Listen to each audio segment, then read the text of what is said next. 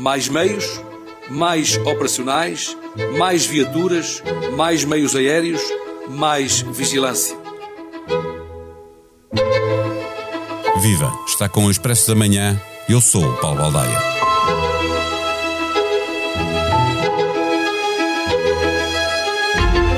Em plena primavera, há três semanas, várias regiões em Espanha registraram temperaturas acima dos 40 graus e por cá também já sentimos calor bem acima do normal para a época. Na década de 80, a época de incêndios florestais começava em média a 21 de julho mas de década para década a tendência tem sido sempre para antecipar o início da época de fogos, começando na última década, a 7 de junho, concluiu um estudo do IPMA feito há dois anos. Nos últimos dias de janeiro e primeiros dias de fevereiro, em pleno inverno, arderam em Portugal 5.500 hectares de floresta e mato. Em 15 dias, ardeu um quinto de toda a área ardida no ano anterior. Em 2021, um dos piores anos de que há registro, a área ardida na Europa chegou aos 500 mil hectares, mas isso compara com os 500 mil que em 2017 arderam só em Portugal. 2022 é um ano de seca, esperam-se novamente temperaturas muito altas e devemos estar alerta, esperando o pior, sabendo que estamos melhor preparados, com mais meios e mais operacionais. É pelo menos a garantia do governo que em aperto vai poder continuar a beneficiar do mecanismo de proteção civil da União Europeia de que faz parte. Este ano, com a grande vantagem da Comissão ter adquirido a sua própria frota, com 11 aviões de combate aos focos e 6 helicópteros. Neste episódio, conversamos com André Fernandes, Comandante Nacional de Emergência e Proteção Civil. O Expresso da Manhã tem o patrocínio do BPI. A igualdade de oportunidades pode mudar o mundo. O BPI é o patrocinador oficial das seleções e do futebol feminino. Banco BPI SA. Registado junto do Banco de Portugal sob o número 10.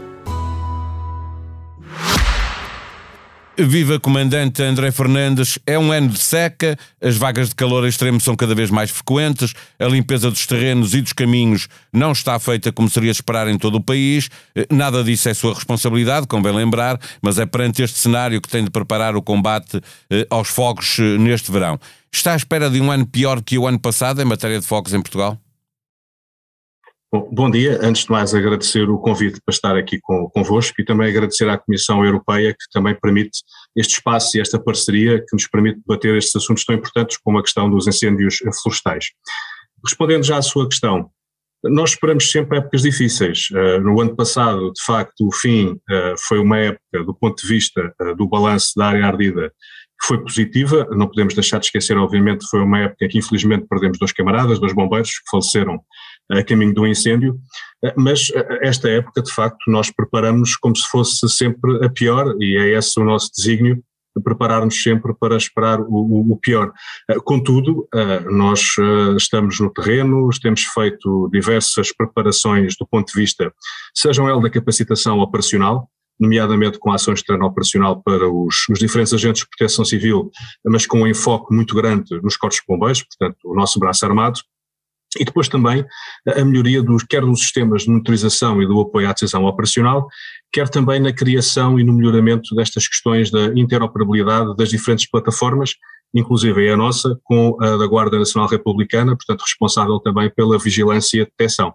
E tem sido esta a nossa aposta. É, é do senso comum que o êxito de um combate uh, uh, a um fogo começa por ser determinado pelo momento em que esse fogo é, é atacado. Estava agora a falar de, de, de, dessa vigilância que vos compete, mas que compete também à GNR. Pergunto-lhe se há aqui uh, algum papel da União Europeia também nesta, nesta questão da vigilância e se ela está reforçada para este ano de alguma, de alguma forma.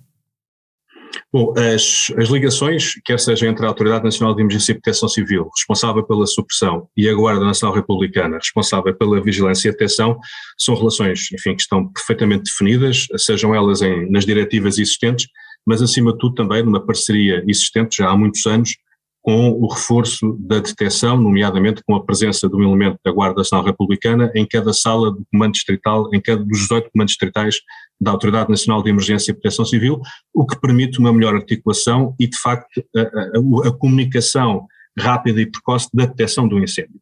Face àquilo que que colocou referente à União Europeia, dar nota que nós utilizamos vários sistemas da União Europeia, nomeadamente o Copérnicos, Uh, e outros sistemas, o EFIS, para irmos validando a questão do índice do, do, do, perigo de incêndio meteorológico e que de facto são ferramentas importantes que apoiam não só na questão da vigilância, ou da detecção não diretamente, mas da vigilância e depois do acompanhamento do, da evolução da situação dos incêndios, o que são ferramentas que são uh, muito importantes e que estão disponibilizadas a todos os Estados-membros e que participam do Mecanismo Europeu de Proteção Civil. Dando nota também que, a partir de agora, deste mês de junho, até ao final da, enfim, deste período com maior complexidade operacional, nomeadamente até outubro, existe uma reunião semanal com uh, o com Bruxelas, portanto com o RCC, com o Emergency Response Coordination Center, portanto o centro nevrálgico do Sistema Europeu de Proteção Civil em Bruxelas, e os Estados-membros, onde é feita uma análise diária, uh, semanal da uh, componente, uh, quer seja ela operacional, dos incêndios que decorreram, como é que foi a atividade do balanço, acabamos por fazer um briefing ou um debriefing da semana que passou e uma perspectiva da semana que vem.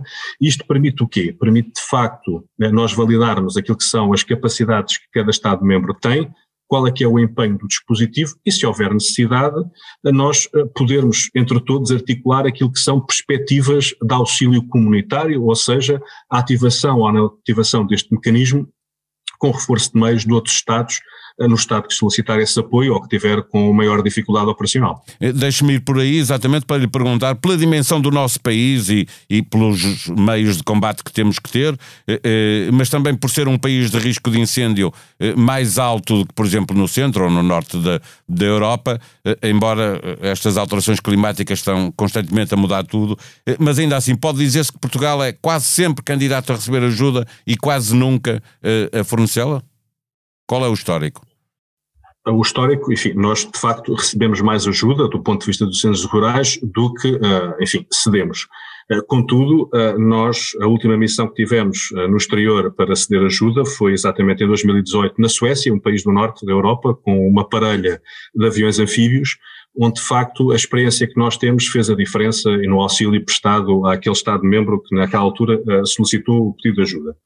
Eh, contudo, eh, temos que dividir isto em duas áreas. Uma primeira área, naquele que é o acordo bilateral que temos com o Reino de Espanha, onde de facto há aqui uma interajuda diária na fronteira. Aliás, costumamos dizer que nós, em termos de proteção civil, não há uma fronteira, nomeadamente nos centros rurais.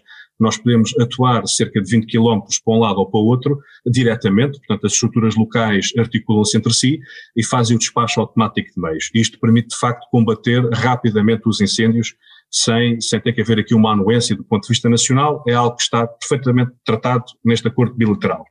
Outra coisa é aquilo que é o pedido de ajuda com meios mais pesados, ou um reforço de ajuda mais organizado, eh, e que de facto aí eh, Portugal tem cedido, ou tem recebido mais ajuda do que, do que cedido, Contudo, uh, deixo-lhe dizer que, permita-me também dar esta nota, que este é o espírito deste sistema. nós temos que ter a humildade suficiente de perceber que nós não estamos sozinhos e que, de facto, se estes meios existem e estão disponíveis, contamos com eles, como eles também contam connosco, e é esta a perspectiva também de, do dar e de receber e desta solidariedade uh, do ponto de vista europeu que faz a diferença e é a mais-valia deste sistema. Entretanto, eh, eh, há uma reserva chamada Reserva Rescue, é uma reserva eh, à parte dos recursos nacionais de que estávamos a falar, que estão nesta pool solidária. A Comissão criou uma frota europeia, do que percebi, de 11 aviões, aviões de combate e 6 helicópteros. Eles, alguns deles estão hospedados em Portugal e, se estão, como é que podem ser utilizados? Como é que se faz a gestão destes meios? No imediato ainda não, porque nós ainda estamos num processo aquisitivo de uma parelha de aviões anfíbios, nomeadamente chamados Canadair, eh, portanto que irão estar, através dessa frota, sediados em Portugal. Portanto, ainda não estamos, eh, estamos num processo aquisitivo, mas fazemos parte desta rescue e fazemos parte no sentido de podermos eh, pedir o auxílio e, portanto, acionarmos, fazemos um pedido de assistência internacional e estes meios, esses que referiu, podem ser de facto despachados para Portugal e, e, introduzidos naquilo que é a nossa operação. Eh, mas é um sistema que funciona, ou seja, já não é numa base voluntária, é um sistema, os meios que estão dados a este sistema, em caso de solicitação, eh, têm que, de facto, ser despachados para o pedido que pediu ajuda, para o país que pediu ajuda, eh, a não ser que tenham uma situação de veras complexa do ponto de vista operacional neste país. É? Aí a decisão é de, da Comissão Europeia. Se houver um conflito de interesses, diria. Exatamente, tem que haver aqui depois uma negociação e a palavra final caberá depois também, obviamente, aí à, à, à Comissão Europeia.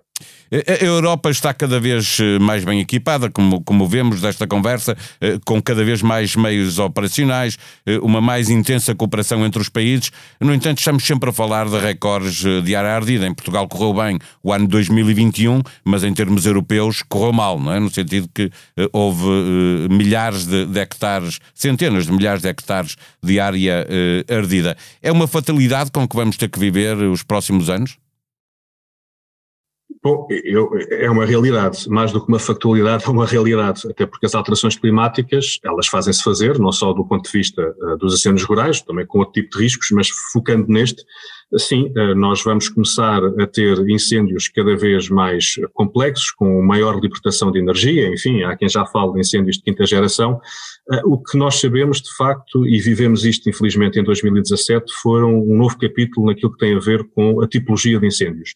Nós temos vindo feito uma preparação desde, desde, essa altura, aliás, temos apostado bastante em ferramentas de apoio à decisão operacional, uh, e posso aqui também falar daquilo que tem a ver com uma capacidade existente na Autoridade Nacional de Emergência e Proteção Civil, que é o FEB Motorização, portanto, uma plataforma que utiliza até a informação que vem exatamente da União Europeia, através do sistema Copernicus e do EFIS, que nós incorporamos na nossa plataforma e que permite em tempo real uh, perceber quais é que serão as melhores modalidades de ação e dar essa nota ao comandante das operações de socorro.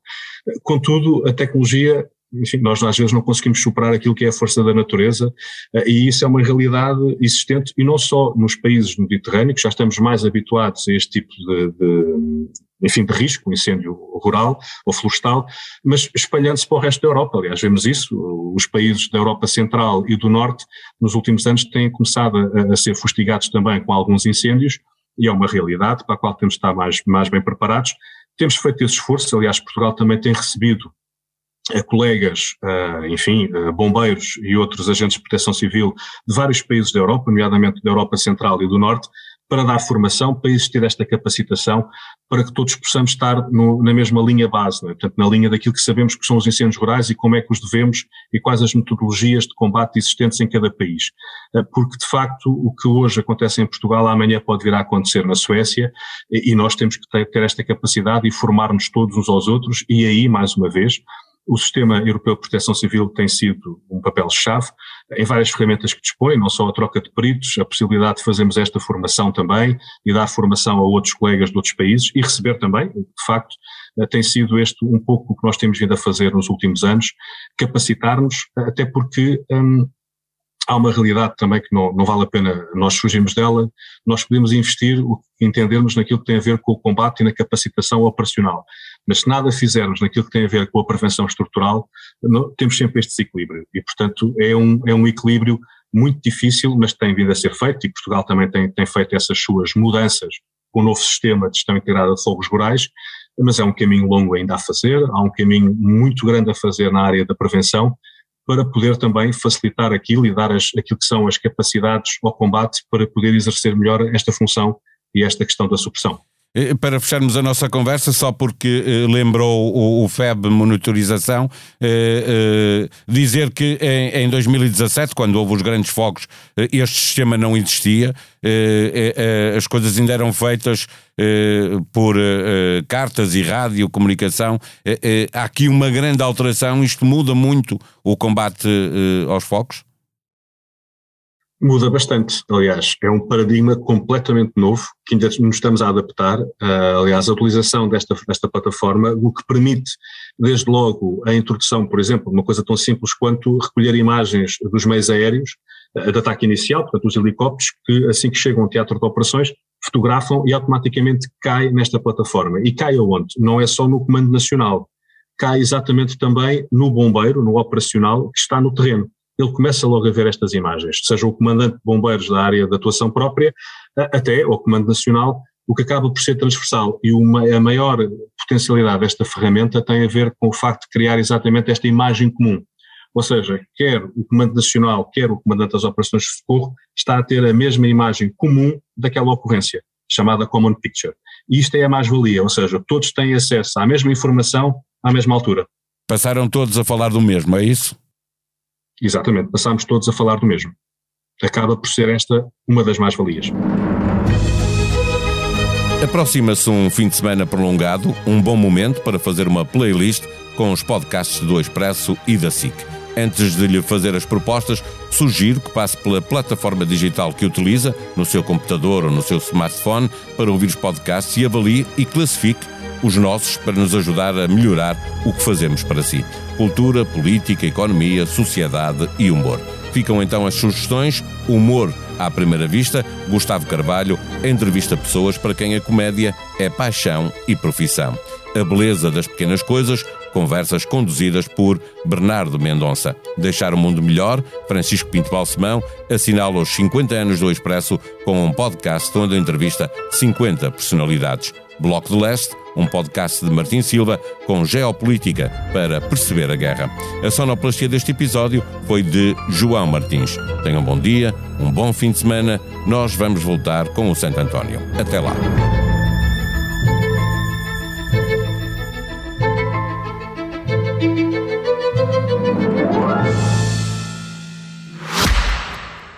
O Expresso da Manhã tem o patrocínio do BPI. A igualdade de oportunidades pode mudar o mundo.